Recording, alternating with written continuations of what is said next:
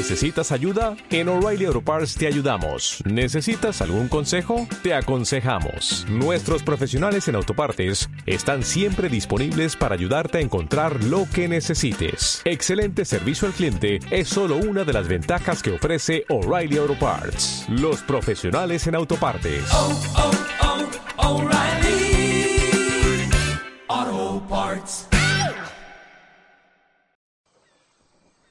Bienvenidos a Legión Gamer España, programa oficial de legiongamer.es.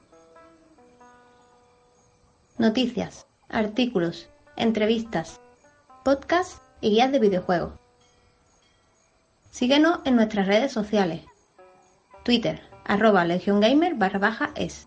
Instagram, legiongamer.es. Canal de novedades de Telegram, Legión Gamer. Envía tus ruegos y preguntas a través de nuestro grupo de Telegram llamado Ruegos y Preguntas. Te recordamos que podrás escucharnos todos los sábados a las 6 a través de iBooks, Speaker, Spotify, iTunes y también YouTube. Gracias por darle al play y disfruta de nuestro contenido.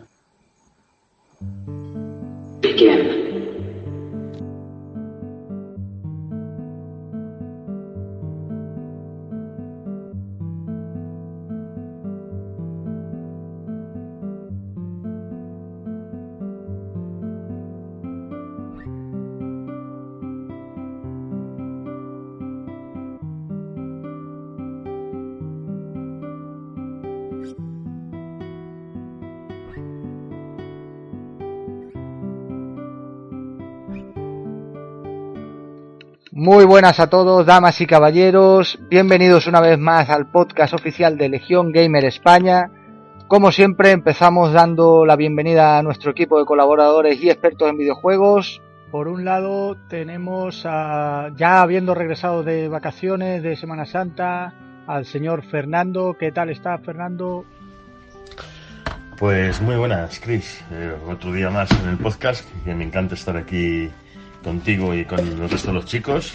Y nada, si quieres vamos a empezar. Esto- espera, espera, que antes de empezar seguimos. Eh, hay que saludar también al señor Andrés desde Colombia, que en esta ocasión nos ha enviado notas de audio. ¿Qué tal, Andrés? Hola amigos de Legión Gamer, ¿cómo están? Primero que nada, me alegra mucho que el equipo siga creciendo y que cada vez seamos más los colaboradores que podamos unirnos al proyecto del señor Cristian Henares. Un saludo para todos. Bueno, Andrés, el proyecto iniciado por mí, vamos a decir, pero luego entre todos eh, lo conformamos. Eh, todo- toda la web de Legión Gamer España, el podcast, eh, sin vosotros no sería posible tampoco. Igualmente, sin los oyentes tampoco sería posible. Tenemos ya varios colaboradores, hemos tenido en su momento, teníamos a Marta, eh, tenemos a Javi, Quique, Andrés, eh, Fernando. Chuni en algún momento eh, y nada, entre todos vamos formando esta, esta pequeña familia y este pequeño proyecto. No solo, no soy solo yo, somos todos. Y también queremos dar la bienvenida a una nueva incorporación a la web. Eh, ya habréis escuchado su voz en las distintas cortinillas, las nuevas cortinillas que tenemos para esta segunda temporada del podcast. Eh, le encantan los videojuegos, le mola todo lo retro, ha estado en Japón, ha colaborado para distintas webs y ahora tenemos la suerte de tenerla aquí con nosotros, va a estar con nosotros durante varios podcasts. Eh, bienvenida Patricia, ¿qué tal estás? Gracias por estar aquí. Hola, ¿qué tal? Pues muy bien, la verdad que con, con ganas de, de charlar un ratillo con ustedes. De charlar un ratillo aquí, sí, echarnos un café virtual, ¿no? Ahí está. Así es. Y bueno, yo soy Cris Henares, el presentador habitual. Empezamos con las noticias. Noticias destacadas.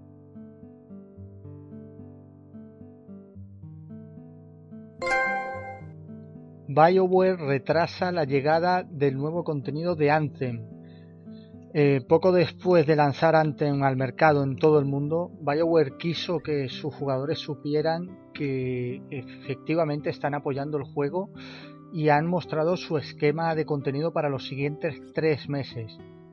¿Qué ha pasado? Que el lanzamiento de Anthem, como todos sabemos, no tuvo muchas facilidades, eh, bueno, mejor dicho, tuvo muchos errores, tuvo críticas mediocres, eh, tuvo muchos jugadores descontentos, sobre todo en su versión de PlayStation 4, y parece ser que ahora pues los problemas siguen porque todo lo que habían anunciado para estos tres meses al final ha tenido que ser retrasado y de manera indefinida.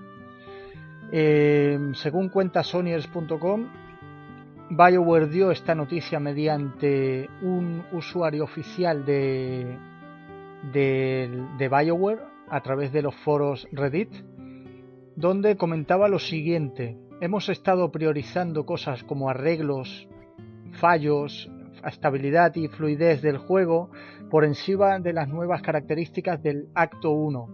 Queremos asegurarnos de que todo lo que añadimos al juego tiene un propósito y encaja con nuestros objetivos a largo plazo.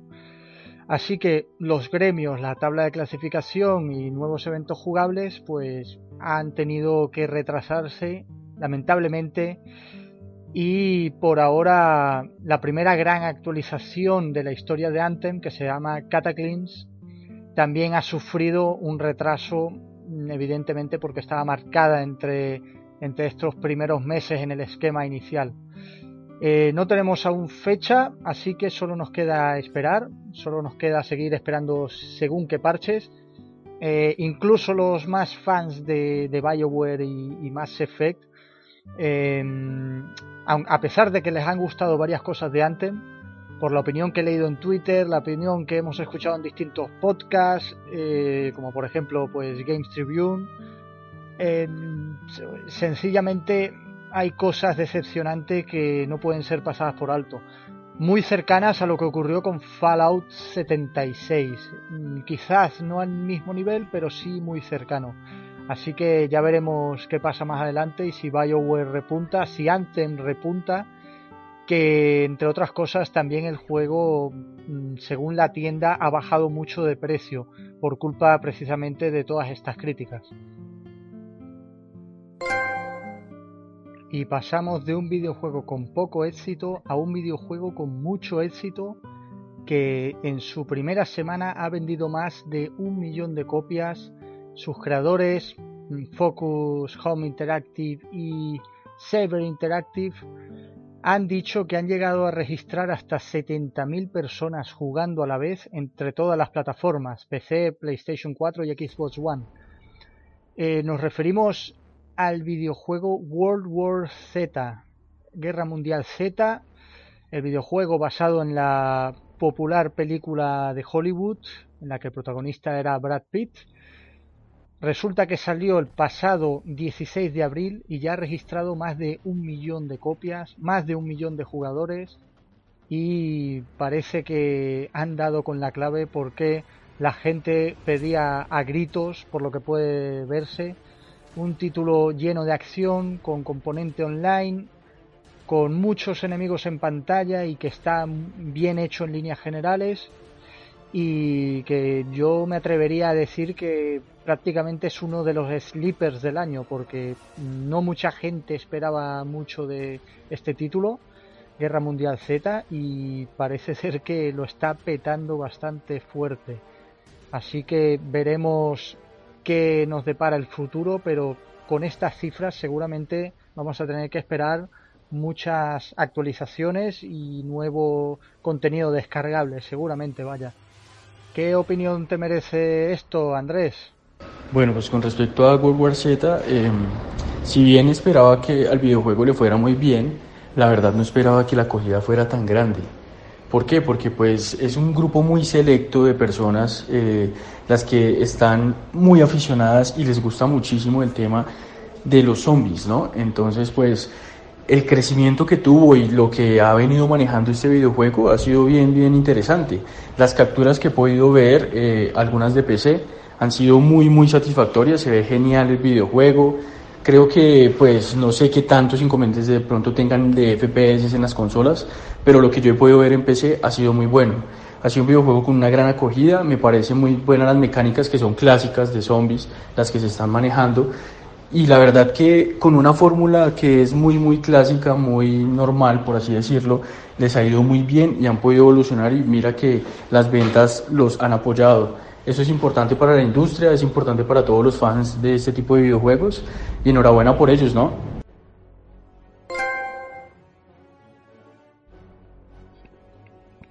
El videojuego Hunt the Night, Caza la Noche, del estudio Moonlight Games, afincado en Jaén, Andalucía, ha, ha llegado a los 25.000 euros de su campaña Kickstarter. Lleva de hecho ahora mismo 48.000 euros, 1.249 patrocinadores, aún quedan 5 días. ¿Qué es este videojuego? Lo explico muy rápidamente. Estamos en un mundo abierto llamado Medram, donde controlamos a una miembro de la Orden de los Stalkers. Y el videojuego eh, tiene pinta, es un action RPG muy parecido a, pues, como puede ser The Legend of Zelda, Action RPG o Action Adventure, The Legend of Zelda, Crossing Souls mismamente, que lo he mencionado muchas veces, también un videojuego español, de Fouratic, sevillano, Secret of Mana, mm, un poco parecido también a Castlevania Symphony of the Night por, por la ambientación y por la cantidad de, de, hechizos y habilidades que tiene nuestro personaje, pero visto de manera cenital, como los anteriores que he dicho, ¿no? Em, el videojuego hay que decir que a nivel podemos contribuir con cualquier cantidad. A partir de 15 euros ya nos empieza, ya aparecería nuestro nombre en los créditos como un miembro de los Stalkers. Bastante chulo esto. Aparte de darnos eh, tonos de llamada, avatars, eh, wallpapers y hay que decir que a nivel de antes de pasar a, comentar quién desarrolla este videojuego, quiénes son los diseñadores, desarrolladores de este videojuego, eh, quisiera comentar que a nivel de ediciones el juego apunta altísimo. A partir de 59 euros en adelante ya tenemos la versión física del juego y lo que mola mucho es que aparte de tener mm, imágenes, postales, un libro de arte y tal, tenemos una caja que dentro tiene un cartucho de Super Nintendo tal cual o un cartucho de Mega Drive y dentro de ese cartucho viene el código para descargar el videojuego de manera digital. Eh, hay que decir que pues es una preciosidad, estoy viendo ahora mismo las imágenes, tenemos también la Stalker Edition, 75 euros, y la Nike Edition de 130 euros, que puede ser pues un poco cara, pero ya incluye banda sonora y, otra cantidad de cosas que merece muchísimo la pena. A nivel de diseño hay que decir que es así oscuro, eh, recuerda mucho a Castlevania Symphony of the Night o a obras parecidas arquitectónicamente muy gótico, con catedrales y demás, un mundo desolado, recordamos que es mundo abierto, eh, jefes muy grandes y que no tienen pinta de ser nada fáciles, parecido a Moonlighter en este sentido. Por cierto, no confundir, eh, la, la desarrolladora es Moonlighter Games, pero no tiene nada que ver con el videojuego Moonlighter de Digital Song Games, también españoles a quienes desde aquí les enviamos un saludo. Y de los diseñadores, pues solo veo aquí 10 integrantes, uno de ellos es una sorpresa, están Daniel Burgos, Jesús Carson, compositor de la banda sonora, Carlos Cruz, Paulo Ferreira, Francisco Hermoso, Isabel Juárez, Dri Gómez, José Lara, Carlos Pérez, eh, y por último, un invitado compositor sorpresa que va a hacer una pieza para la banda sonora de Hunt the Night, que no es otro que Hiroki Kikuta.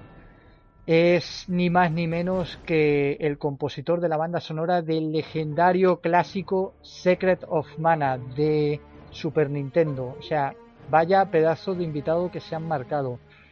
Eh, quedan cinco días, os recomiendo encarecidamente que veáis al menos el tráiler de este videojuego. Tenéis su Twitter, arroba barra baja on the night. Y, ahí podéis encontrar su campaña Kickstarter. También lo hemos compartido estos días por, por nuestro Twitter de Legión Gamer España. Y, y nada más que decir, bueno, sí, quiero saber la opinión de, de algunos de nuestros colaboradores. les he presentado el tráiler a cada uno de ellos y, quiero saber qué, opinión os merece esto. Por ejemplo, Fernando, ¿qué, opinas de lo que has visto en el tráiler? Pues me parece muy interesante eh, cualquier, eh, digamos, Kickstarter, ¿no? Que, que, sobre todo de, de, ámbito nacional, ¿no? En español, como este Hunt the Night ¿vale? Que me parece un, un pixel art muy, muy currado. Un tipo aventura que tiene aires a. Sí, sí, como. Eh, a, The Witcher, si nos eh, fijamos, tiene aires a, bastantes juegos, eh, parece muy amplio. Los jefes parecen extraordinarios. con un montón de habilidades que se puede ver y observar, evolución del personaje, evolución de las zonas, eh, me parece realmente un juego que, que tiene y espero que tenga muy buen futuro. Me parece perfecto. Bueno, The Witcher, que lo, ha dicho Fernando, se me había olvidado a mí comentarlo, pero sí, sí que se parece a The Witcher también un poco. Eh, como digo, lo podéis ver en el tráiler. Eh, Andrés nos ha mandado su audio. ¿Qué te ha parecido, Andrés? Bueno, pues la verdad me alegra mucho que Hyundai haya salido adelante eh, esta iniciativa Kickstarter necesitaba 25 mil euros, ¿no? Y ya llevan más de 35 mil. Me parece un videojuego muy bonito, homenaje de 16 bytes, y me parece muy, muy satisfactorio que se puedan dar a cabo este tipo de, de opciones y que haya salido adelante, ¿no? La verdad que le deseo mucha suerte al videojuego, tengo entendido que va a salir eh, para PS4, eh, PC, inicialmente en Steam, y creo que Nintendo Switch. No sé la verdad si va a salir en Xbox. Y adicional a eso, que si pues la verdad se sigue recaudando de esta manera el dinero, que todavía quedan algunos días, eh, creo que van a ser unos port para otro tipo de consolas, no sé. Entonces la verdad que muy, muy, muy buena noticia esta y, y qué bueno por el videojuego, un videojuego español además, ¿no? Otro videojuego español que ya van unos cuantos, desde hace unos cuantos años que, que sí, son indies, son independientes, pero ojito con la calidad que están consiguiendo. No todo es indie. Hemos tenido eh, años atrás, bueno, años atrás, año 2010 o 2011 me parece que salió eh, Castlevania Lords of Shadow, la, la producción más grande de, de, videojuegos a nivel español por Mercury Steam. Eh, para PlayStation 3, equipos 360 y PC y, todavía hay juegos, bueno, y hay juegos también indies que no son eh, necesariamente pixel art. Eh, tenemos Dayland, por ejemplo, y, el próximo Summer in Marak de Ghibli Studios desde Valencia, que es 3D, es un videojuego también en 3D. Hay más, hay más ejemplos. Lo que ocurre, no, no me acuerdo ahora mismo de todos, pero vamos, en algún momento los mencionaremos aquí en el podcast, segurísimo no tengáis duda de ello. Eh, Patricia, ¿a ti qué te ha parecido? A mí personalmente no me parece malo. Sí que es verdad que ya hay mucho de este estilo. Pero también hay que apoyar a los de la tierra. Y más que está hecho en Jaén y encima que son de mi tierra los, que lo han hecho, que menos que apoyarle. Pero sí que es verdad que a lo mejor siendo de Sony se esperaba algo más. Entonces, de ahí las críticas. Pero bueno, no está mal. Me recuerda un, un cruce entre Zelda y Pokémon. No sé por qué, pero me ha venido a la mente. Bueno, bueno. Y por último, tenemos también un audio del señor Tony Mateu, que no ha podido estar en el podcast, pero nos ha dejado este audio. Así que adelante. Hola Cristian, ¿qué tal? Muchísimas gracias antes de todo por haberme invitado a que comente esta noticia de este juego que la verdad es que he visto el tráiler y me parece un concepto bastante curioso. Más que nada porque creo que es una mezcla de muchos géneros y muchos, muchos detalles de videojuegos que le gustan a todo el mundo. En mi caso, la particularidad es que me parece absolutamente normal y formidable, de hecho, de que tengan ya recaudado 74.000 euros en Kickstarter por el simple hecho de que a mí los gráficos me han enamorado. Sí, a mí los gráficos retro me encantan y ver que el estilo retro, que ese, eh, ese deje de, los 8 bits, de los 16 bits, se pueda ver en consolas a día de hoy, me parece, me parece algo que es genial. O sea, y además que lo que me parece bien es que a día de hoy haya jóvenes desarrolladores y gente que apoye proyectos nuevos y que nos dejemos más allá de guerras de consolas, de, que si gráficos, de que si potencia 8K, que si mil cosas que al final dices, ¿de verdad es tan necesario? Porque, a ver, yo, te soy, yo siendo sincero, chicos, pienso que esto es una temática de juego que a mí no me va. O sea, la temática del juego de rol, combate por turnos, eso no es mi estilo. Pero sí que tengo que decir que, al menos el tráiler, por lo, por lo que he podido ver, los gráficos ya os digo que me han dejado enamorado. Y también digo una cosa, sería el juego ideal para que hicieran una edición de coleccionista para PlayStation Vita. A mí me encantaría ver este juego en formato físico para PlayStation Vita, sin duda. Pues poca broma lo que dice Tony, pues la verdad, la verdad es que sí, yo... A ver, hay una sola cosa en contra de PS Vita, a mi parecer, en este sentido. No va a salir, ¿vale? No va a salir. a mí también me gustaría, me encantaría. Les estuve escribiendo a Donor Entertainment para que hiciesen Life is Strange para PS Vita solo conseguí un me gusta, pero es que, claro, no, no les sale rentable. Life is Strange para PS Vita, pues yo lo compraría, vamos, pagando 40, 60 euros. Me encantaría. Hay una sola cosa que no veo bien para la PS Vita. A ver, a priori parece un juego de PS Vita, ¿no? Porque es indie, porque vista cenital, porque te puedes tirar al sofá y jugar, o llevártelo por ahí de viaje y jugar, cierto pero los videojuegos, por experiencia, sé que los videojuegos donde la cámara está demasiado alejada y tu personaje es demasiado pequeño, eh, a la hora de. O sea, a la hora de disfrutarlo y tal, vale, puede ser, pero para platinarlo o para conseguir su 100% o para jugar bien, bien, bien, es complicado. Es una pequeña desventaja la, la, ver el personaje tan minúsculo y tan pequeño. Lo sé por dos videojuegos. Uno de ellos, Spy Chameleon, por cierto también español, de Barcelona, lo que no recuerdo es la empresa, la desarrolladora. Eh, lo platiné en PS Vita, me costó horrores, yo le daría dificultad un, un 6 o un 7, ¿vale? En PS Vita, pero luego en Xbox One lo hice en la tele grande, 42 pulgadas, hice el 100%, y me lo hice en un día. Le daría un 2 de dificultad. Las guías de trofeos le dan un 2 de dificultad. Pero en PS Vita ya os digo que me costó horrores, horrores. O sea, no salían las cosas sencillamente. El juego es muy milimétrico en varias cosas. Y, y, en fin, que en pantalla grande cambia radicalmente el juego. Y el otro caso es Super Meat Boy, que lo estaba haciendo en PS Vita y dije, quita, quita, esto tengo que hacerlo en Play 4 y bueno, algún día lo platinaré. Eh, pero, pero poca broma, pero no estaría nada mal, de todas formas, eh, no estaría nada, nada mal una versión de PS Vita, a mí me gustaría también. Eh, para los usuarios de Switch, pues el juego va a salir en Switch. El Switch es como es mucho más grande que PS Vita la pantalla, pues en Switch sí que puede ser en el modo portátil sí que sí que puede ser bastante entretenido y bastante guapo, la verdad. La conferencia de Square Enix para el E3 2019 será el 11 de junio a las 3 de la mañana, horario, horario de España, perdón, de la península. En Canarias a las 2 de la mañana. Lo bueno de esta noticia, dos cosas. Por un lado, Square Enix ha anunciado que habrá un concierto de Final Fantasy VII a Symphonic Reunion, ¿vale? en otras ocasiones ya Nomura ha desvelado fragmentos de un nuevo tráiler de Kingdom Hearts 3 en uno de estos conciertos. Así que pues esperamos que, que el E3, porque esto va a ser el 9 de junio, esperamos que el E3 arranque con, con nueva información o, o, pequeños fragmentos o incluso, quién sabe, un nuevo tráiler grande de Final Fantasy VII Remake para luego en la conferencia de Square Enix pues ver algo más desarrollada esta información.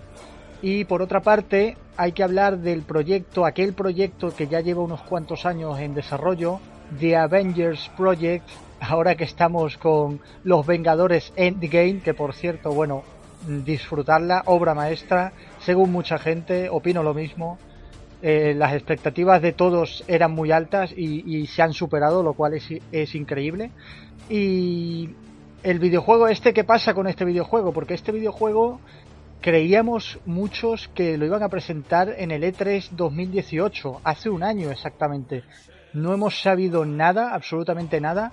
Algunos pensábamos que iban a presentarlo también en el State of Play, algunos en la Gamescom en, cada siguiente ocasión de poder eh, presentarlo, ¿no? Anunciarlo.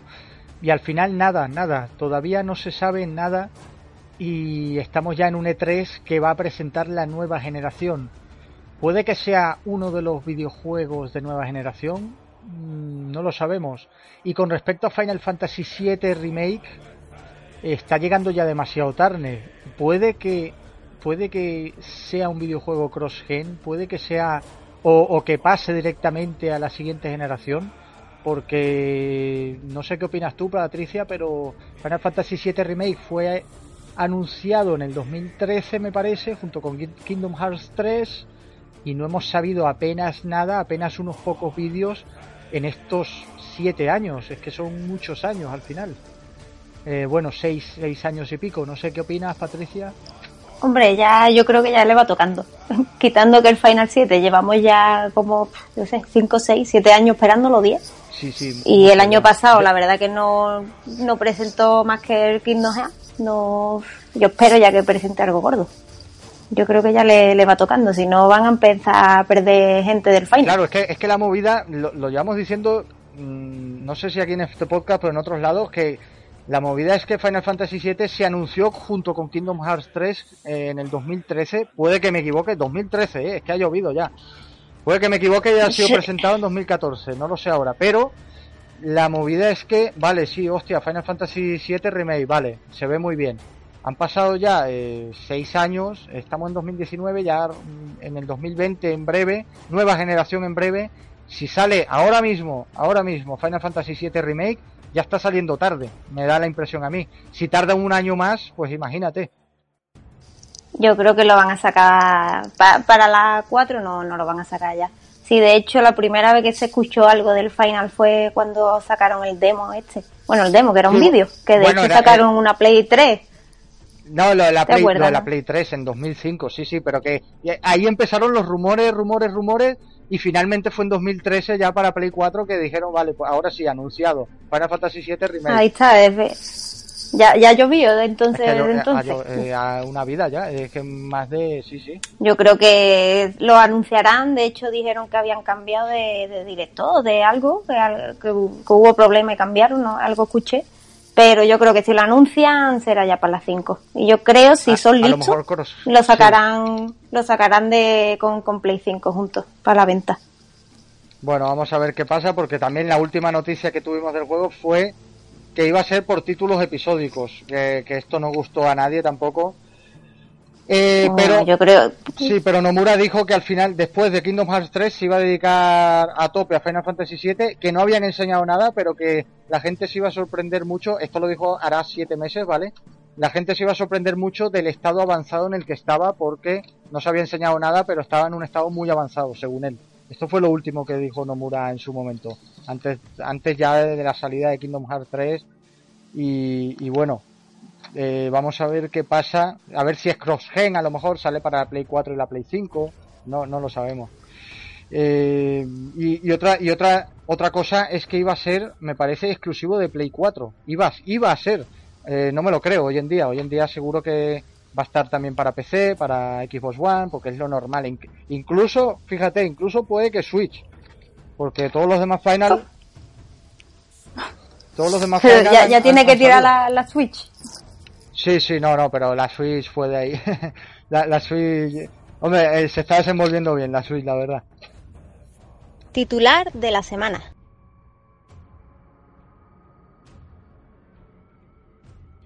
Bien, la noticia hasta hace tan solo unos un día, menos de 24 horas me parece, estaba confirmado. Eh, bueno, confirmado, era una filtración, ¿vale? Las filtraciones de L3 ya sabéis cómo son, que son todas muy falsas, pero de repente alguna acierta. ¿Qué pasó el año pasado? que precisamente se filtró toda minutos antes de, de que ocurriese el E3. El resto de filtraciones que hubo, que hubo como tres o cuatro, esas sí que fueron falsas todas. En esta ocasión sería de eh, Xbox, de, Microsoft. la filtración que tenemos, vale, voy a leerla. Lo que diría es lo siguiente. Gears of War 5, con lanzamiento para el 19 de noviembre. No, perdona. Gears of War 5 con lanzamiento para el 11 de octubre. Gears Tactics con trailer. Una nueva IP de Playdead. Ori and the Will of the Wisps. Un nuevo videojuego de Battletoads. Borderlands 3. Brink. Sería un nuevo videojuego de Brink. Ese videojuego parecido a Borderlands y a Rage que no triunfó tanto. Gameplay de Dino Crisis, el remake de Dino Crisis, esto yo creo que está bastante cantado, pero bueno, ahora lo comentaré. Star Wars, Jedi, Fallen Order, un nuevo Fable, Fable Albion Collection, eh, un teaser trailer de del reboot de Fable, Forza Horizon 4 con un nuevo DLC, Sea of Thieves con un nuevo DLC, The Outer Worlds, mm, adquisición de un nuevo estudio de Xbox Game Studios, Bleeding Age, nueva IP de Rare, Dead Rising 5, Record 2, un nuevo video gameplay de Cyberpunk 2077, una nueva IP de CD Projekt Red, los creadores de Cyberpunk y de The Witcher, Age of Empires 4, eh, un nuevo reboot de Splinter Cell y por último Halo Infinite. A ver, a estas alturas ya esto está desmentido, pero me gustaría aquí comentar alguna cosilla. Por ejemplo, Age of Empires 4 con la habilidad que la, la opción la que tenemos de Xbox One desde hace varios meses de tener un teclado y un ratón en la consola, no es de extrañar que la siguiente consola de Xbox lo tenga también y anunciar un nuevo Age of Empires pues sería un golpe sobre la mesa bastante guapo por parte de Microsoft y aparte abriría la puerta, sería el inicio de por fin los videojuegos de Real Time Strategy o el videojuegos de estrategia en tiempo real para las consolas que nunca ha triunfado. Quién sabe, puede que también veamos MOBAs pero de teclado y ratón como puede ser un League of Legends para primero para la siguiente Xbox, luego si PlayStation lo copia, pues para la siguiente PlayStation. Eh, en fin, yo esto no lo veo tan descabellado, perdón. Luego la nueva IP de CD Projekt Red, hay que decir que CD Projekt Red hace poco dijo que tenía dos IPs nuevas, dos videojuegos nuevos, perdón, eh, de muy alto presupuesto preparados y de los cuales no se sabía nada. Y por último, Dino Crisis estaba cantadísimo de que es muy posible que salga, es muy posible porque hace unos siete meses más o menos hubo unas declaraciones eh, por parte de un dirigente de Capcom. Dijo que se estaban preparando o estaban estudiando la posibilidad de preparar más remakes como Resident Evil 2 remakes dependía de las ventas de este y dependía de la buena recepción de este. Este ha sido un éxito, así que es bastante eh, es bastante posible, bastante probable que veamos un Resident Evil 3 Nemesis remake, seguramente. Ya tienen todo hecho, el motor gráfico, eh, efectos de sonido y etcétera, etcétera. Y un nuevo Dino Crisis, pues se ha rumoreado desde hace mucho y es también bastante posible porque sería el regreso de otro gran videojuego, de otra gran saga. Capcom ha dado con, la llave exacta eh, a nivel de ventas y a nivel de, de catálogo, a nivel de motor gráfico también, el motor gráfico que han presentado desde Resident Evil 7 en adelante, solo han visto el éxito en sus videojuegos, Capcom. Eh, tenemos varios artículos en, en distintas webs, en distintos medios, por, eh, por ejemplo, lo decía Rafa del Río también, decía que pues Capcom posiblemente es la, mejor desarrolladora de esta generación.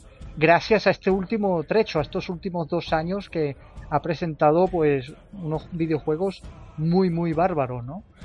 Entonces yo no sé qué opinas tú de esto, Patricia.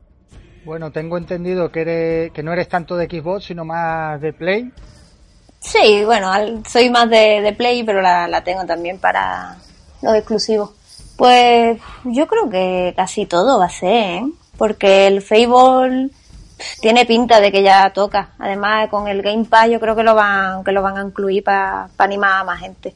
Yo, por ejemplo, lo compraría. Mira que no me gusta lo del tema del Game Pass. Después el Game of Empire, yo moriría por ese juego. Lo necesito en mi vida. Y yo creo que sí, en que casi todo. Lo de Rare, lo de Rare, lo, eso ya salió en físico. Yo creo que lo van a incluir también en el Game Pass, que era en los juegos estos antiguos, Rage for Gemini y demás. Sí, bueno, bueno, y la. O sea, como, ya hemos dicho, Equipos One tienes eh, posibilidad de conectar hmm. teclado y ratón. O sea que, pues para tu Age of Empires, Patricia, sí que podrías. Ah, sí, sí. Eh, antes de seguir, eh, ¿qué te parece a ti, Fernando?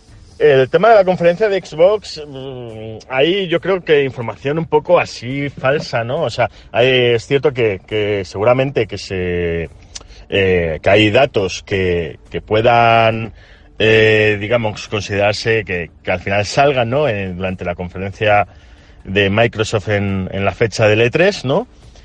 Y, porque son cosas que, parecen lógicas, como por ejemplo los temas del GIAS 5. Hay otras que, que no me suenan, que, que no me sonarían, que no me parecen eh, digamos, asumibles, ¿no? Pero bueno, eso siempre esto es una quiniela, ¿no? Como, como suele pasar en, siempre en los previos al, E3, sobre todo ahora que estamos eh, prácticamente en mayo, ¿no? Que queda un mes y medio más o menos para el E3.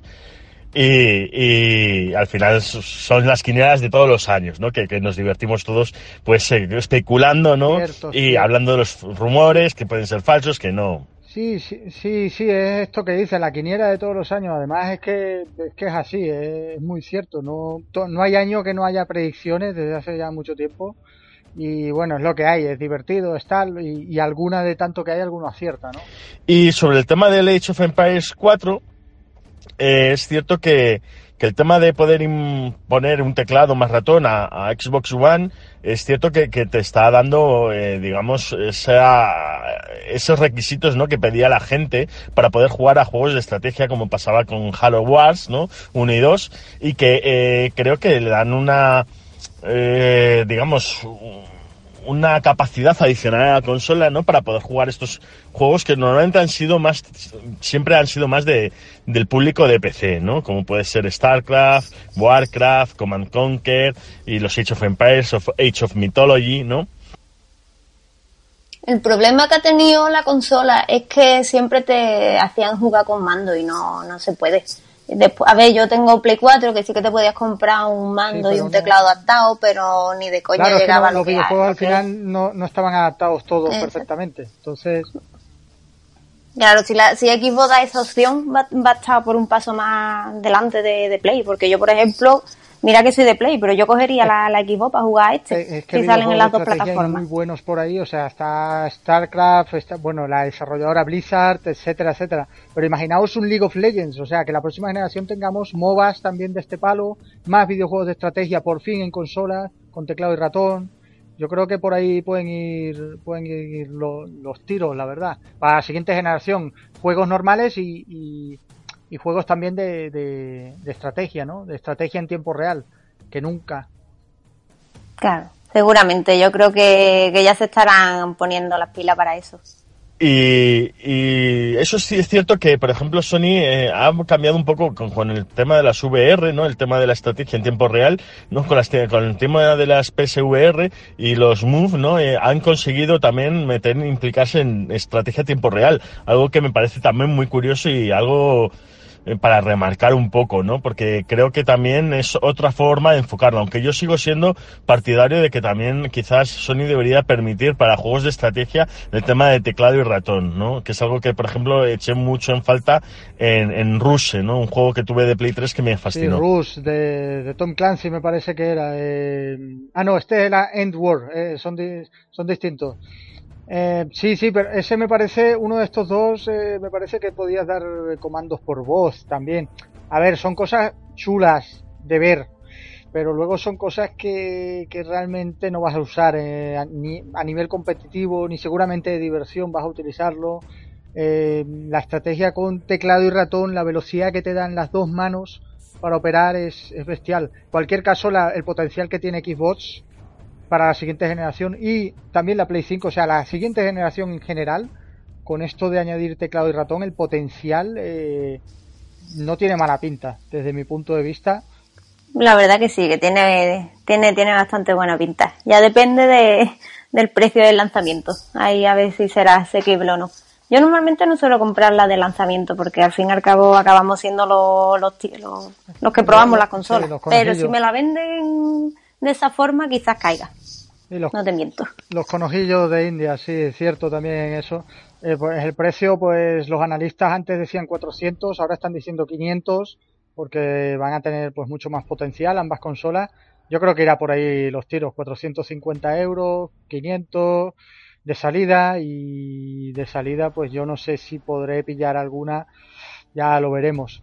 En cualquier caso, Andrés también nos envió un audio sobre la conferencia de Xbox, a ver qué tiene que decir. Adelante. Bueno, pues con respecto a esta noticia, eh, decir también que aparte de la filtración, que en teoría es falsa y ya la han desmentido por ahí en algunos comentarios, también han salido las especificaciones de Locar y de Anaconda.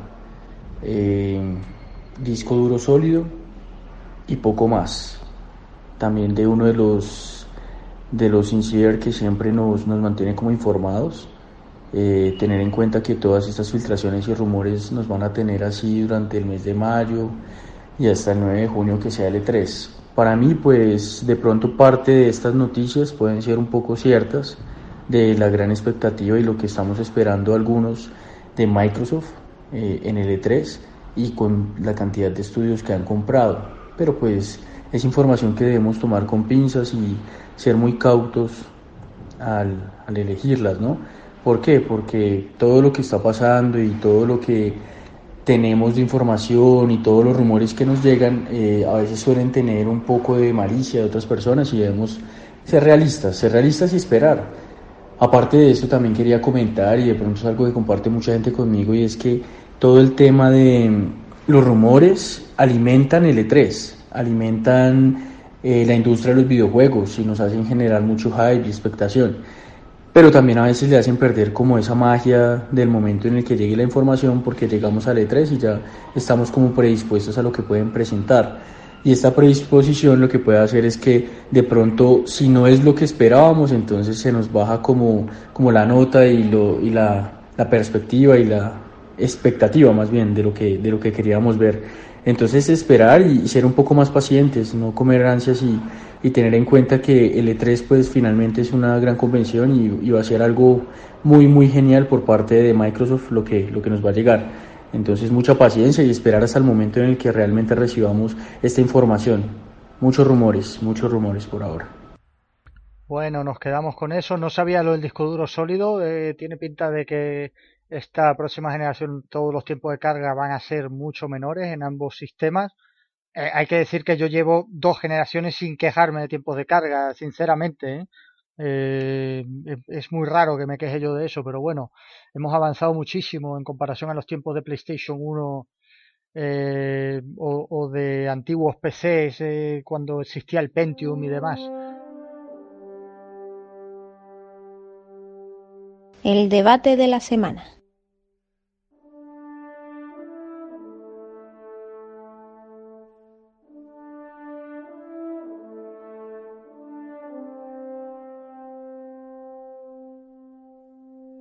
Bueno, esa banda sonora de Destiny que no falte, que por cierto, bueno, Bongi no se encuentra en un buen estado ahora mismo, parece que se han marchado cuatro importantes desarrolladores eh, de Destiny, pero eso lo vamos a comentar la próxima semana. El debate de esta semana es una continuación del pasado, del anterior, de la anterior semana, porque no estábamos todos y aunque ahora mismo tampoco estamos todos, eh, ha faltado ha faltado gente por comentar las especificaciones oficiales de PlayStation 5 oficiales extraoficiales eh, por ahora Mark Cerny eh, dio esta exclusiva para el medio Wired y la semana pasada hablamos de que era compatible con ray tracing y lo comentamos y compatible con el sonido 3D para esta semana os recuerdo todo lo demás. Reto compatible con PlayStation 4 GPU Radeon Navi pero personalizada para PlayStation 5, CPU AMD de Ryzen de tercera generación de 8 núcleos, soporte para gráficos a 8K, creemos que nativos, soporte digital y físico, es decir, tendrá lector, lector de Blu-ray 4K, sin darlo por hecho. Las PSVR de Play 4 serán compatibles con Play 5, disco duro sólido cuya capacidad es desconocida, como en Xbox, y por último la consola no saldrá antes del abril de 2020. ¿Qué opinión te merece esto, Fernando, que la semana pasada no estuviste? No sé qué decirte, o sea, sé lo que nos ha dicho el, diseñador de la propia consola, ¿no? Eh, pero eh, yo creo que hay ciertas cosas que no las veo muy curiosas. O sea, como specs oficiales, eh, digamos, no lo veo. Lo que sí que veo es que se han sacado capacidades, ¿no? No especificaciones, sino capacidades. Es decir, se puede llegar al 8K reescalado, el 4K es real, hay un SSD un SSD, sí, un Solid State eh, Disk. Eso sí que es una spec, ¿no? Y, sí que también han apostado el tema del sonido, sonido 3D, que ya me dijiste que, que, tampoco era para tanto, ¿no? Pero bueno, lo ponen como un improve, ¿no? Eh, también se ha hablado ya como spec, sí, es cierto, que, es un 8 core con 16 hilos, puede ser, no me acuerdo bien. y es cierto que, que la generación Navi ¿no? que, lleva y, demás, es cierto que es de última generación, que eso no ha suele suceder con, las videoconsolas, ¿no? Parece ser que están cogiendo, eh, digamos, no material obsoleto, sino material actual, algo que sorprende debido a las capacidades que tiene, ¿no? Entonces, que sea 14 teraflops, eso ya no sé decirlo, no sabemos decirlo que tenga 24 GB de RAM DDR6 y 4 GB de RAM para el sistema operativo DDR3, DDR4, pues tampoco podemos confirmarlo, ¿no? Desde aquí. Lo que sí tenemos son las capacidades, ¿no? Eh, otro punto muy interesante que me ha parecido de la presentación de PlayStation 5 es la compatibilidad con las PSVR de PS4, ¿no? Aparte de la retrocompatibilidad que ya ha estado confirmado, al menos con PlayStation 4, que es un punto muy fuerte que, puede, que, digamos que sí que le interesaba algún sector de, de PlayStation, de, usuarios de PlayStation, ¿no? sobre todo para ciertos juegos como puede ser Overwatch y otros juegos que seguramente que puedan salir reeditados en PlayStation 5 pero que necesiten una base de usuarios muy grande que puede aprovechar de, ese sistema, ¿no? De, del online y de todo lo anterior. Eh, yo seguiría dejando un poquito las cosas en, cuarentena, ¿no? Para, antes de hacernos, eh, digamos, una descripción de una, unas ilusiones y esperar un poquito a que salga ya algo oficial, más oficial pero sí que den unas specs técnicas, ¿no? Algo que me parece que será un poco complicado, ¿no? Porque eh, está, hay mucho hermetismo al respecto y sobre todo teniendo en cuenta que la competencia, que es Microsoft, también está a punto de sacar su consola y no creo que quieran dar pistas de cuál ha sido, digamos, la tecnología usada, como bueno, aunque ya se sabe el ray tracing, ¿no? Que eso era una tecnología de Nvidia que curiosamente ha pasado a usarse en AMD, ¿no? Pero bueno, me imagino que todo eso está. que, nos iremos enterando de más cosas, ¿no? Con en, futuras entrevistas, en futuras declaraciones, ¿no? Y veremos qué, qué es lo que tiene preparado eh, Microsoft, ¿no? Porque ya ha salido un insider, unos insiders, supuestos insiders de Microsoft diciendo que Xbox es mil veces más potente que la PlayStation 5 algo que lógicamente no te va a decir eh, un usuario, un, un insight de, PlayStation 5, por ejemplo, ¿no? Que, la PlayStation 5 es mil veces más potente que la, próxima Xbox, ¿no? Te lo dirían, claro, porque son trabajadores de esa marca y no van a decir que lo mío es menos potente. Sobre todo eh, sin tener en cuenta que, como sabe un insight de Xbox, realmente las capacidades que tiene la PlayStation 5, ¿no? Me parece un poco el, tema del damage control, ¿no? Control damage típico para decir, uy, no, lo mío es mejor, ¿no? Nada, nada, nada, pero esto al final es lo de siempre, ya sabemos, eh, cuando salió Xbox con Dead or Alive 3, no recuerdo quién fue, creo que fue Itagaki, que dijo que PlayStation 2 no podría mover una sola cabeza de Dead or Alive 3. Eh, también me parece que fue Shinji Mikami, que dijo que mm, era imposible ver Resident Evil 4 en otra consola que no fuese Nintendo GameCube. Y al final resulta que Resident Evil 4 es el videojuego más porteado de la historia. O sea, le ha salido el tiro por la culata, pero a, niveles bestiales, ha, roto récord, ¿no?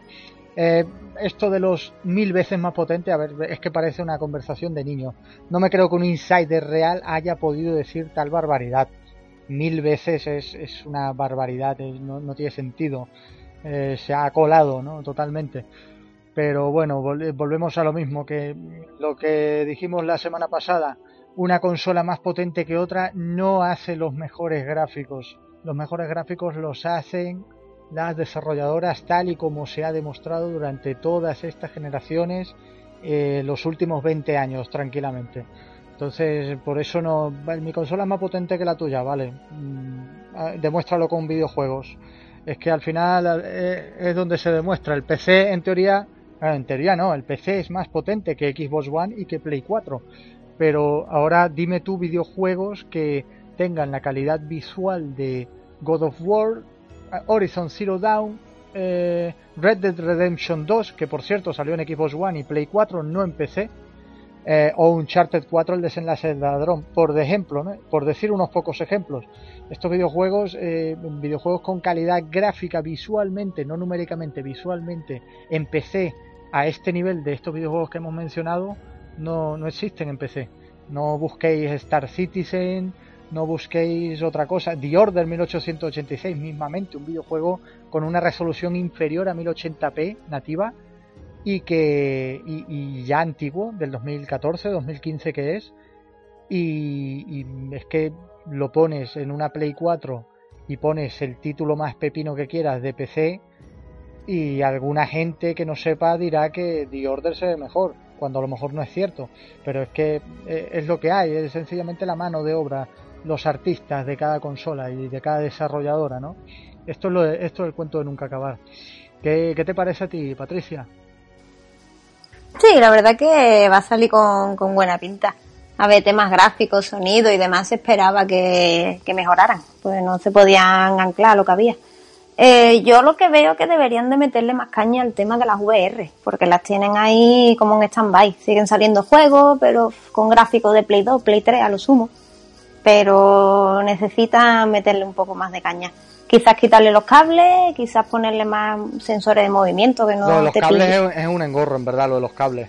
Los cables horribles y aparte otro problema que tienen es que, por ejemplo, eh, el sensor, bueno, las luces de la de la ah, del sí. Exacto, bueno, la cámara te, te pilla el sensor de las luces de lo que sale del casco. Y si tienes la, la un poquito baja o hay una mesa de por medio, cualquiera, cualquier cosa no te lo pilla. Entonces, un poco coñazo. Por ejemplo, las HTC sí que molan porque tiene sensores, pues, bueno, lo tienen en el techo.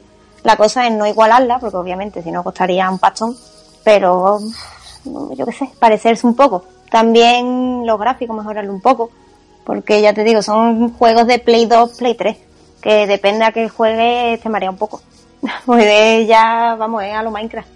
Pero yo creo que si le meten caña, ahí hay un mercado grande. ¿eh? Pues yo, por ejemplo, soy de las que salió en su momento, me gasté los 400 pavos y a, día de hoy estoy contenta, porque a mí el tema de la realidad virtual es una pasada. Aparte que no es solo juego, que puedes ver películas, puedes eh, meterte en YouTube, puedes hacer de todo. La cosa, yo creo que deberían de meterle caña a la VR. Sí, bueno, y ahora hace nada anunciaron que vendían ya, que habrían vendido 4 millones, o sea, para diciembre me parece que habían, o para noviembre, habían vendido un millón y pico, y ahora son 4 millones y pico, y es un mercado ya un poco más grande. Por eso, yo creo que por eso para la Play 5, eh, uno de los primeros detalles que salieron fue que las PSVR de Play 4 valen para Play 5, ¿no? Un poco pensando en, esos 4 millones de usuarios.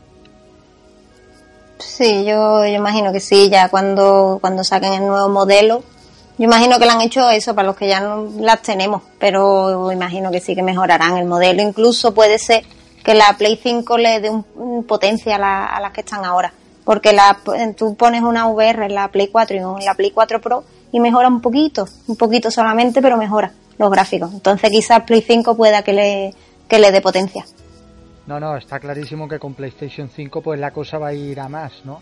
Eh, también, de todas formas, yo creo que te has pasado un poquillo con lo de PlayStation 2, pero bueno, Play 3 vamos a decir que sí. De todas formas, Resident Evil 4 y demás, se ve, eh, perdón, Resident Evil 7 se ve, se ve impresionante en la PSVR, ¿no? Y, otros títulos que hay por ahí, Farpoint mismamente se ve increíble, pero bueno. Em, avanzamos a la siguiente sección. Ruegos y preguntas. En esta sección, como sabéis, respondemos a, vuestras preguntas, a las preguntas de los oyentes. Em, hay que decir que, mm, bueno, estamos planeando quizás para mayo, para alguno de los podcasts de mayo, eh, sortear alguna cosilla a la mejor pregunta que tengamos. Mm, nuestra intención es hacer más sorteos de este tipo. Lo que ocurre es que eh, por ahora no podemos, pero vamos, Mm, podremos en algún momento. En esta ocasión tenemos una pregunta del señor Solid Snake desde el canal de Telegram. Eh, dice así, ¿qué opináis del evento State of Play que hizo Sony y de las críticas que hubo? ¿Puede ser uno de los motivos de que no vayan al E3 las críticas?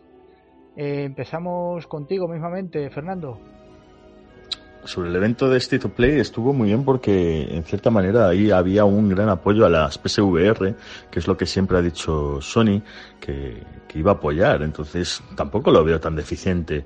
El motivo de que no vayan al E3 no creo que sean las críticas. Yo creo que es que en bastantes empresas se han ido de, de lo que es la propia conferencia del E3, ¿no? Porque no nos dejamos o sea, Nintendo realmente no va a la conferencia, hace un Nintendo Direct y la última vez Microsoft tampoco fue, hizo un evento paralelo, también en la fecha del E3, pero no fue dentro del, de las propias instalaciones del E3, ¿no? Fue al lado, pero no fue del E3. Entonces, la empresa más grande que, que creo, ¿eh? es mi opinión, que iba y que más estaba invirtiendo ahí era PlayStation, por lo cual no creo que sea esa la, el motivo por el que no vaya al E3, sino porque mm, me imagino que han pensado que no era la forma de comunicar eh, realmente eh, de una manera eficiente y con las nuevas tecnologías, eh, digamos que el catálogo de, PlayStation.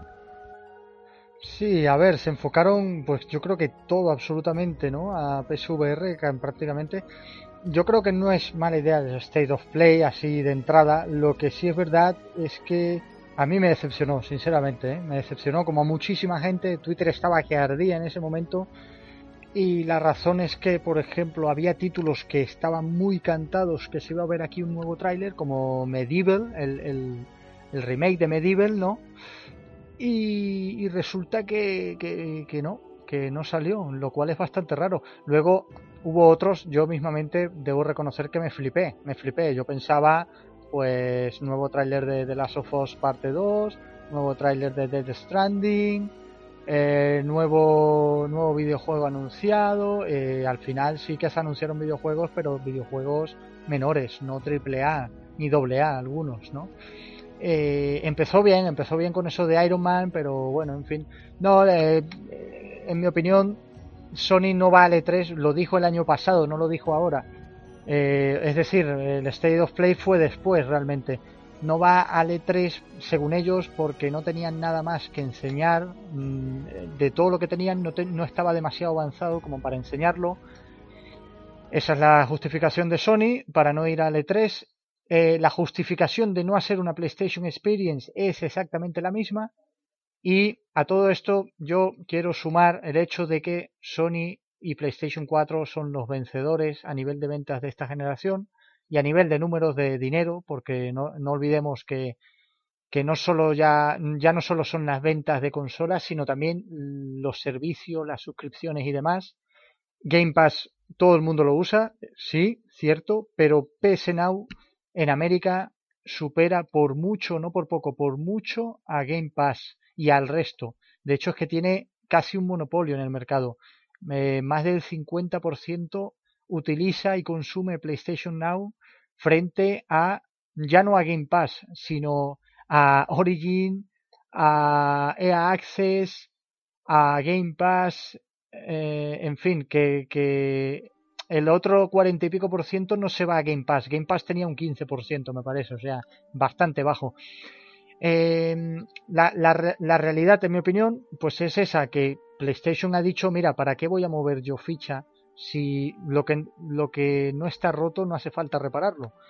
Si yo ahora mismo saco o, o presento una nueva consola, una nueva PlayStation 5, las desarrolladoras se van a enfocar en esa Play 5 mi Play 4 que sigue vendiendo como churros, pues resulta que va a empezar a bajar las ventas. Y lo he causado yo al anunciar la Play 5. Entonces, ¿qué han dicho? Han preferido, oye, pues vamos a esperar, no nos surge sacar una nueva generación a nosotros. Seguimos vendiendo a tope. De hecho, es la consola con el mejor ritmo de ventas de la historia, PlayStation 4, que se dice pronto. Si sigue con este ritmo, puede que iguale o supere a PlayStation 2. Por lo cual, eh, ojito con, PlayStation 4, con sus fallos como consola en materiales y tal que tiene, ojito con, con lo que ha hecho y ha movido. Las PSVR mismamente han vendido 4 millones de unidades, que no es poco 4 millones de unidades, ¿eh? no es nada poco. Así que, eh, en mi opinión, es eso. han querido no mover ficha porque han dicho, ¿para qué? Vamos a esperar a que Xbox anuncie su consola y luego incluso saque su consola a la venta y en cuanto veamos el síntoma de que PlayStation 4 empieza a bajar ventas a tope, entonces sí presentamos la Play 5 y ya lanzamos la Play 5 que encima va a ser unos cuantos meses más moderna que la Xbox, más potente. Ya hemos dicho que los gráficos no lo hace tanto la potencia, eh, pero se puede vender como eso, como Xbox One X se vende, ¿no? Eh, en plan, pues la consola más potente del mundo ahora mismo, PlayStation 5 en vez de Xbox 2. Entonces, eh, pues ya tienen ahí un sector del mercado que, pues más casual, vamos a decir, que, que no sabe que la potencia no lo es todo y va a decir, hostia, pues Xbox o Play 5, hostia, yo quiero la más potente, Play 5. El precio es muy, también es muy, eh, muy importante analizar en estos, en estos factores, ¿no? Yo como especulador no soy demasiado bueno, debo reconocerlo, siempre me equivoco en casi todo. Eh, pero si una consola cuesta 390 euros y la otra cuesta 550 euros, la de 390 euros, aunque sea menos potente, va a vender más. Ya pasó con PlayStation 3 y Xbox 360, que PlayStation 3 estaba empezó muy mal la generación, de hecho, y al final acabó no solo igualando a Xbox 360, sino superándola por 10 millones. 10 millones son pocos, pero es que acabó superándola, cuando la generación eh, fue la, la peor generación de en consolas de sobremesa de PlayStation, sin duda. Así que nada, esto es eh, esto es un poco como una partida de ajedrez. Uno mueve ficha, el otro espera, visualiza lo que ha hecho, lo analiza y luego ya en consecuencia actúa. ¿A qué estás jugando? Vale, como sabéis, en esta sección mm, hablamos un poco de los videojuegos que estamos jugando, que hemos estado jugando esta semana o la última semana, el, último mes. Eh, así que nada, empiezo contigo, Patricia. ¿A qué has estado jugando últimamente? Pues como ahora mismo no tengo tiempo de vida y todavía tengo el Kingdom Hearts presentado, estoy jugando un poco a cosillas rápidas. Justo hablando de las VR, estoy jugando a uno de, de VR, el Paper Dolls, se llama. Eh, un juego de supervivencia en una mansión encantada, muchos bichos y mucho miedo. Es horrible. A quien le guste los juegos de miedo y la VR, que se meta. De hecho, intenté grabar un vídeo para YouTube y demás y me fue imposible, me entró ansiedad. Si es que te mete tanto el juego, mira que los gráficos es de, Play 2, pero te mete tanto que, te vas por las patas abajo, vaya. Pero, pero ¿cuál es, cuál es el juego? Paper Dolls se llama. Ah, vale, vale, vale. Sí, no, yo, yo no puedo con estos juegos. Resident Evil 7 yo no, en VR lo probé y madre mía. El, Resident me lo pasé yo entero con las VR. fue la muerte. Al final ya acaba, ya, ya, acaba echándole cojones, pero este es que el problema de este es que te pega que susto que no te lo esperas. Ya, con las VR te pasaste entero Resident Evil 7. Es que yo jugué y joder, a cojona, ¿eh? Y los bichos son súper grandes Sí, sí, me, me impresionó mucho, me impresionó mucho el tema de que te puedes, yo que sé, abres un cajón y metes la cabeza en el cajón un poco y, mueves y, se ve con la linterna, tal, joder, flipé bastante en ese sentido. Sí, yo me lo pasé primero sin, o sea, normal y ya después me lo pasé con las VR. Y además que cambia la, lo que tú dices, la vista. La primera vez que te encuentras con, con la tía en la casa es en plan de coño, si es que es más harta que yo, es una pasada. sí, sí, sí, sí, La verdad que, que mola. lo que tienes que jugar muchas horas para acostumbrarte a juegos de ese estilo, porque si no acaba con un colo con curioso. Porque eso de, el problema que tiene, que tu mente se cree que está andando por tu estás quieto. Entonces, cuando te quitas las gafas, tienes un mareo curioso, pero si te acostumbras, es una pasada. Hay un vídeo de un tío que estuvo eh, viviendo una semana entera con VR. Madre. Entera, o sea, comiendo y todo. Y luego ya se, se quitó, bueno, ya, ya se quitó las gafas y el vídeo está bien, está bien montado tal el tío dice que apreciaba un poco mejor los colores y tal, pero pudo andar y todo, o sea, me esperaba yo una reacción mucho más bestia después de una semana entera, o sea, durmiendo y todo con las gafas, el tío eh, siempre, eh, siempre con las gafas. Y, me esperaba yo una reacción más bestia y el tío, nada, el tío salió a la calle y tal, y dice que estaba un poco desorientado, pero que no, no lo vi mareado ni nada, ¿sabes? Sí, ese que estaría ya acostumbrado quizás, pero una semana yo al menos... Luego los ojos, sí, se tuvo que echar gotas en los ojos y tal porque no... Eso, sobre todo la vista es lo que tiene que, molestar. Sí, sí, sí, sí, sí, madre mía. Yo que sufro con las migrañas. No, pues el Resident Evil 7, eh, eh, justamente en uno de los grupos que tenemos, eh, acabo de acabo de empezar a jugar Master Reboot, ¿vale? Pues en teoría es un platino más o menos fácil y dije, mira, voy a hacer un platino medio fácil, que de vez en cuando hago alguno y nada más empezar, haces dos o tres cosas y de repente ya em, veo que mm, empieza a tornarse todo oscuro, empieza a haber tensión, empiezas a escapar, no sé qué tal, y quité el juego. Dije, yo paso de esto. Eh, ni es VR ni nada, pero es en primera persona, pero es que paso de esto. Yo ya me pasé en su momento la saga Silent Hill, yo ya no quiero terror. Eh, mola y tal, pero es que ya no quiero, es que me, me sienta mal. Hellblade me sentó mal en su momento, el juegazo tal, lo tengo cariño, pero nadie me, o sea, me vendieron la moto, nadie me dijo, oye, que Hellblade tiene momentos de tensión y momentos de susto. Nadie me dijo eso y me lo comí con patatas y dije, o sea, no te lo dicen para no spoilearte, ¿no? Pero, pero me cago en la puta, no, no me sentó nada bien. Yo lo que, y, tres, sí. No, y tres veces me lo he pasado y me queda una más. O sea, pero lo paso mal siempre, de verdad que lo paso mal. No es que, yo lo que he hecho de menos la, la saga los de Space. Eso, eso era una pasada. Ah, Space, sí. Con el dojo acabé revolcando un mando de, de equipo contra la pared, literalmente, del susto que me pegaba. es que además me acuerdo yo que, que fue una época que, que, que, hacía hasta pella y todo para no ir al instituto para pasarme el juego. Fíjate tú el, vicio que tenía. Mi época oscura. Pero sí, eso se echan de menos. Sí, Dead, Space es muy bueno, la verdad, de lo, de lo poco buenísimo que ha hecho, que ha hecho sí. sí. digo, y ahora estoy jugando a otro, a ver si otro día en otro podcast os recuerdo el nombre, es que no me acuerdo. Es también de VR, y esto sobre todo hablo para los que las tengan y les guste el tema este de terror, que está ambientado en un colegio japonés. Es una pasada. En lo que no me acuerdo ahora del nombre. No, no pasa nada. Luego, yo la verdad es que no lo sé, si no te lo diría. Eh, para la próxima semana, la próxima semana lo, comentamos y ya está. Y, jugarás a ese y algún otro, digo yo. bueno, señor Fernando, ¿a qué has estado jugando? Pues Chris, me hace mucha gracia que me preguntes eso porque yo sigo con ¿no?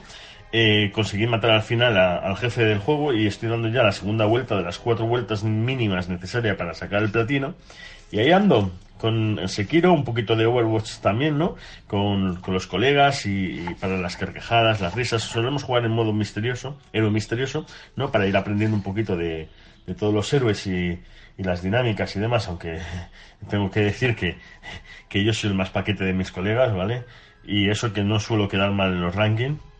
Pero oye, eh, se nota eh, la calidad de, de la gente con la que juego es excepcional. Yo soy más un jugador más de, eh, de nivel promedio normalito. Sí, sí, Overwatch es uno de esos que, joder, quisiera meterme algún día en Overwatch. Eh. Ya veremos de aquí a unos años. eh, me atrae medias. Eh, hay cosas que me gustan mucho, pero hay otras que no tanto. Pero vamos, requiere habilidad del videojuego sin duda y, además todas las críticas son excelentes. vale, el, platino de Sekiro, bueno, buen platino, buen platino. Mm, va por un 15% me parece de, rareza ahora mismo. Así que nada, mucho, muchos ánimos para. Muchos ánimos para, para este platino, vaya. Y Andrés nos ha enviado un audio. Adelante, el audio de Andrés.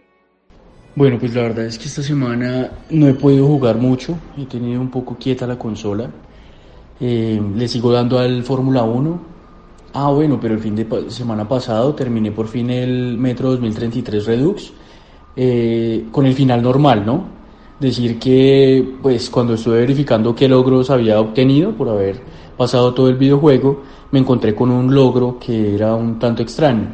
Eh, miré de qué iba el logro y resulta que es el logro por pasar el videojuego de una manera diferente para obtener un final diferente, lo cual me llamó mucho la, atención y hace totalmente rejugable el videojuego. Es un videojuego muy, muy, muy bueno. Me gustó mucho el Metro 2033.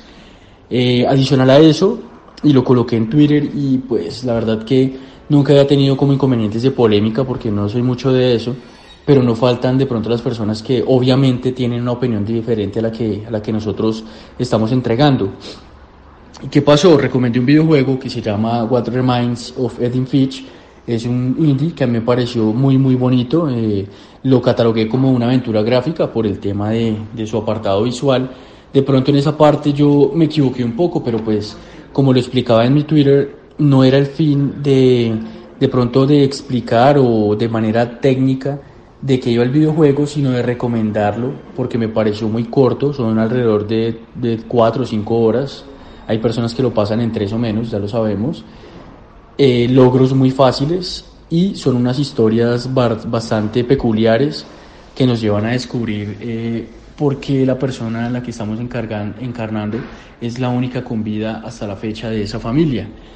Eh, son historias bien, bien interesantes. De pronto a mí me tocaron dos que realmente me llenaron. Eh, una, pues digamos que por una muerte que, que era bastante difícil de, de, manejar. Y la otra ya de manera visual como lo manejaron tipo cómic. Me pareció muy, muy, muy sobresaliente esa parte.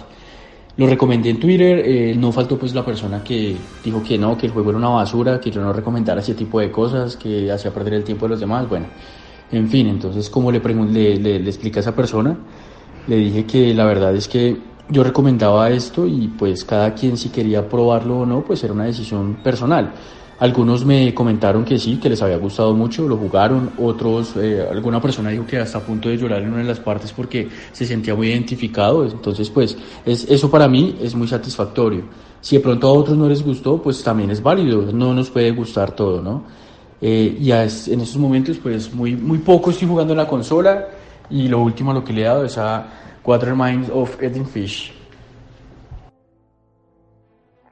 Bueno, el juego ese, bueno, lo que dice con respecto a las recomendaciones, a ver, eh, esto lo hemos, lo hemos dicho varias veces en el podcast, lo hemos dicho, bueno, lo ha dicho mucha más gente en otros podcasts, eh, en artículos y demás. Yo entiendo que haya gente, es que lo entiendo porque, porque a mí me pasaba hasta cierto punto, en según qué momento, de hará unos años eh, empezaron a salir indies tal y yo no veía ninguno bueno realmente. Veía pixelar y tal y decía bueno sí está bien pero mmm, habiendo un Uncharted 3 un Uncharted 4 eh, habiendo un pues eso eh, Halo 4 tal yo yo decía tío yo quiero algo más bestia más grande no y encima también es cierto que de cada 10 destacaban realmente a nivel mm, ya no solo gráfico y técnico, sino también a nivel eh, también a nivel eh, de diseño artístico y tal, de cada 10 a lo mejor destacaban 3, ¿sabes? Eh, luego tenía, siempre alguno tenía alguna tara. Hoy en día siguen algunos teniendo alguna pequeña tara, por ejemplo, pues demasiado corto, o por ejemplo la jugabilidad demasiado básica, eh, algunos con la historia no tan buena, etcétera, etcétera, pero que, a ver, que un, juego independiente te puede dar una hostia, te puede dar eh, un zas en toda la boca y, hacerte callar y hacerte ver que realmente, aunque sea un indie, un título independiente de una empresa pequeña y tal, te puede llegar muchísimo y además te puede sorprender muchísimo. Ya no solo llegar por la historia, el guion, los personajes o la banda sonora, sino te puede sorprender a nivel de que lo juegas y dices, bueno, otro indie. Y de repente ves una, espectacularidad gráfica, audiovisualmente bestial, un detalle que, que, no has visto en ningún otro videojuego o no lo has visto desde hacía mm, décadas y lo has visto en este videojuego y así suma y sigue, suma y sigue, suma y sigue eh, y, y, claro, una persona que ahora mismo quiera acción, acción, acción, quiero un shooter donde pueda hacer fatalities y pueda ver la sangre de los enemigos en 3D con gráficos poligonales de última generación y tal, a lo mejor está el tío en esa fase yo qué sé, cualquiera nos puede pasar. Ah, yo quiero acción ahora, yo quiero, pues eso, eh, conducción ahora, y lo demás ya no me llena, ¿no? Eh, por ahora, es que son temporadas de vida de cada uno. O, también cuando somos más chavales, cuando tenemos 15 años y tal, es muy raro que nos paremos a jugar una aventura gráfica para ver su historia. Es muy raro. En líneas generales, yo, a ver, yo lo hacía, lo hacíamos otros, otros pocos, pero es, lo típico, las aventuras gráficas siempre han sido defenestradas por un montonazo de jugadores porque porque eso, porque lo veían como, pero esto qué mierda de juego es, estás ahí, ¿qué, qué, mueves? El ratón y le das al clic y tienes que hablar con la gente y tal, pero qué mierda de juego es este. Eso, eso decía la gente en los años 90 eh, con, con, las aventuras gráficas y, y, y también en los años 80 cuando nacieron. Decía eso la gente de las aventuras gráficas. ¿Qué pasa? Que pues que uno, además de ir creciendo, eh, uno va mm, jugando y cambiando de opinión según qué cosas, lo, típico, pues como las películas o los libros, eh, a lo mejor te ves una película de pequeño, te encanta, y a lo mejor la ves de mayor, y de 10 películas que te gustaban, de repente te gustan 9 y hay una que ya no la toleras, dices, joder, en verdad era malísima esta peli. Eh, son gustos también, ¿no? Entonces las personas que te hayan criticado en plan, ah, no recomiendes esto y tal, es porque quiere que recomiendes todo lo, lo triple A que haya. Metro, eh, yo qué sé, Watchdog, Assassin's Creed, el último que haya, Gears of War, el último que haya, eh, y, y, si recomiendas algo en dos dimensiones, un, un, título como Ori, por ejemplo, o un título como Never Alone o, o Valiant Hearts, pues te va a decir, va, esto qué mierda es, no recomiendes eso pero porque el tío está en esa fase de que quiere acción, quiere tal, y, y aparte, pues no ha, no, ha, no ha conseguido conectar con esos títulos, no quiere conectar con esos títulos ahora mismo, ahora mismo quiere es entretenerse, no quiere un videojuego más pasivo, más tranquilo, no quiere eh, eh, empaparse de una buena banda sonora, de una buena ambientación, de unas buenas líneas de guion y, y de una buena historia. Depende también de, del momento de la gente y, y, nada, lo que te tengo que decir, pues nada, es, es ánimo y tal. Esa gente, pues, no lo comprende todavía, lo comprenderá en un futuro, y algunos a lo mejor sí lo comprenden, pero en este momento no quieren, no quieren eh, este tipo de videojuegos. Esa, esa es mi, mi, opinión. A lo mejor, pues, es sencillamente que eso, que, que no han llegado a la edad todavía de comprender esto, estos videojuegos. Es normal. Hay gente que se aburre con los Telltale o con o con eh, los videojuegos de Quantic Dream, Heavy Rain, Detroit Become Human, Beyond Dos Almas, y hay otros que lloramos con esos videojuegos, nos emocionamos con esos videojuegos. Entonces es lo que hay.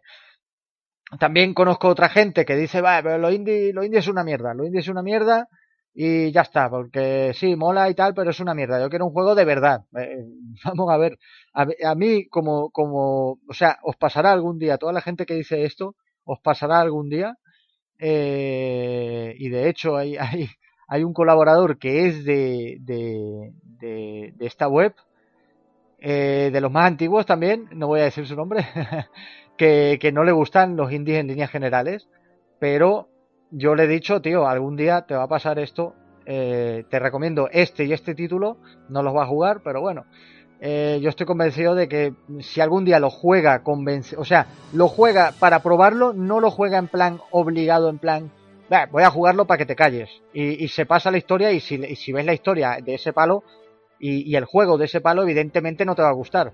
Es como, venga, pues voy a ver esto rápido eh, para poder criticarlo. Venga, venga, me lo paso a fuego. Venga, eh, me salto las escenas. O venga, veo las escenas, pero eh, me lo tomo todo a cachondeo.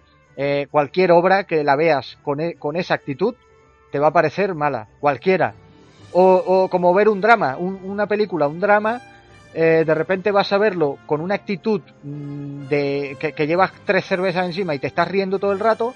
Estás viendo un drama súper lacrimógeno y a lo mejor estás ahí partiéndote, en cada escena te estás partiendo. No vas a verlo igual, con esa actitud no vas a ver igual ese drama, no te van a llegar los personajes igual, no vas a entender la historia igual, no vas a empatizar igual con los personajes. Entonces es imposible, ¿no? Y, y bueno, en fin, esto, esto es lo que hay básica, básicamente. Y bueno, por último quedo yo, mm, voy a comentarlo muy rápido porque la verdad, bueno, el podcast ha salido bastante grandecillo con la tontería. Eh, decir que yo he estado jugando a Bob Esponja la venganza de Plankton. Y será verdad. Sí, sí, eh, es cierto porque además es que he tardado mucho en, en, en, encontrar este videojuego. He tardado muchísimo, muchos años. Está para Xbox 360 y para Play 3. Eh, la, la, verdad es que es un videojuego que, que, a ver, no está del todo mal si eres fan, pero se queda años luz por debajo de el que creo yo que es el mejor videojuego de Bob Esponja. Era el de PlayStation 2, Xbox, PC y GameCube. Bob Esponja, la película. Bestial, o sea, bestial ese videojuego. Era a nivel para mí cercano a Super Mario 64 y demás. Y gráficamente era bestial, o sea, muchos mejores gráficos, pero, pero de calle, que cualquier videojuego moderno de, de Bob Esponja por ejemplo el de PS Vita, eh, que se llama creo que El Héroe, o este La Venganza de Plankton, vamos, eh, se quedan muy por debajo a, en comparación a ese título. Ese título tenía mucho más, mucho más dinero, sin duda. Eh, en fin, estoy consiguiendo los trofeos de platino. También estoy haciendo, me quedan aún todavía los logros de Tomb Raider Definitive Edition para Xbox One. A ver si me lo quito ya, que estoy en prestigio 1 y nivel 31 y los logros de, de, Star Wars Battlefront, que bueno, maravilloso y me queda llegar al nivel 100, sigo en el nivel 69 por ahí, no le he dado apenas tiempo. Y por último ha caído Killzone 1, Killzone HD. Eh, decir que el juego en su momento siempre me gustó, siempre pensé que, que fue injustamente criticado, le dieron notas de 6 y demás. Hoy en día lo estoy jugando y el, el, trofeo de platino hace que tengas que pasarte el juego cuatro veces, lo cual es un poco pesado. Eh, entiendo, o sea, el, el, juego ha envejecido bastante mal en algunas cosas, en otras sigo diciendo que tiene muy buenas ideas y buenos momentos, no está, no está mal, pero sí que se le, le faltaba un pulido en varios aspectos. Eh, y decir que bueno, la evolución de guerrilla con respecto a Killzone 1 y, pasando por Killzone 2, que es una auténtica maravilla, y luego Killzone 3, el Killzone, me parece que Liberation de PSP, creo que es de ellos, creo que no se lo dieron a otra desarrolladora, ahora mismo no lo sé, hablo de oídas, de recuerdos, y luego, por supuesto, Horizon Zero Dawn, eh, que es una maravilla de juego también a nivel técnico, eh, la evolución que ha tenido Guerrilla es enorme, es enorme sin duda. Eh, creo que Killzone no está mal, no está mal, tiene cosas que me siguen gustando, banda sonora y tal, algunos momentos guapos de, de acción que tiene. El gameplay no está del todo mal, porque es muy, muy tosco, muy, muy tieso y eso le da algo más de realismo, pero ya se nota la antigüedad porque en este título no puedes eh, apuntar con L1 o L2, no se apunta de esta forma. Para apuntar es sencillamente un zoom en casi todas las armas, no ves ninguna animación como tal de apuntar y joder, se nota mucho en ese sentido, se nota mucho la, la vejez del juego. Eh, es una de las cosas que, por, por ejemplo, es como jugar Counter Strike, el primero. Eh, bueno, y, y, Counter Strike es como jugar Counter Strike o jugar cualquier título hoy en día, eh, cualquier shooter desde la era de Play 3 hasta ahora. Pues no hay color. Eh, esto de poder apuntar, de poder eh, de ver la animación de, apuntar y de moverte a los lados y ver cómo cambia todo esto, que pues es mucho más realista todo, ¿no? DICE en ese sentido, pues ha sido, han sido unos maestros. Y bueno, nada más, nada más que comentar. ¿Qué, ¿Qué, te iba a decir? Bueno, muchísimas gracias por estar aquí, eh, Patricia. ¿qué, ¿Qué, te ha parecido esta primera vez? Bien, bien, la verdad que muy bien. Eh, está bien estar tanto ya de, todo, comentarlo, sobre todo la, parte de, que comentamos de nuestro juego, porque ahora me han entrado ganas de jugar Kilton por tu culpa. bueno, de, eso se trata, de rememorar un poco. La vida es dura, pero bueno, la verdad que muy bien. Me, me he entretenido mucho con ustedes. Y muchísimas gracias también, Fernando. Gracias por estar aquí. Pues un placer haber estado con vosotros, como siempre. Me alegra mucho siempre estar aquí, pudiendo aportar un poquito al podcast, ¿no? aunque sea bajo eh, mi punto de vista, ¿no? como, como nuestros compañeros. Y, y, nada, un placer estar aquí como siempre. Y, y, nada, nos vemos en el próximo podcast. Y nada más, señores. Eh, muchísimas gracias a todos los oyentes que hacen posible Legión Gamer España, el podcast, este programa. Esperamos que el trayecto en tren hacia el trabajo o de vuelta a casa, e incluso la gente privilegiada que puede escuchar música o escuchar estos podcasts en el trabajo, en el viaje en autobús o el viaje en coche, esperamos que haya sido más agradable gracias a este podcast. Eh, lo dicho, tenéis nuestras redes sociales para lo que queráis, tenéis el canal de Telegram para hacernos todas las preguntas que queráis y nada más, nos vemos la próxima semana. Eh, pediros disculpas porque eh, esta vez no hemos salido el día sábado, pero bueno, hemos hecho lo que hemos podido. Ha sido una semana durilla y también hemos metido un poco la excusa de las elecciones. No íbamos a publicar el podcast el domingo de las elecciones porque evidentemente eh, estamos eclipsados completamente, ¿no? Entonces hemos decidido dejarlo para esta semana y si todo sale bien, este próximo sábado tendréis otra entrega de este podcast. Muchísimas gracias a todos. Hasta luego.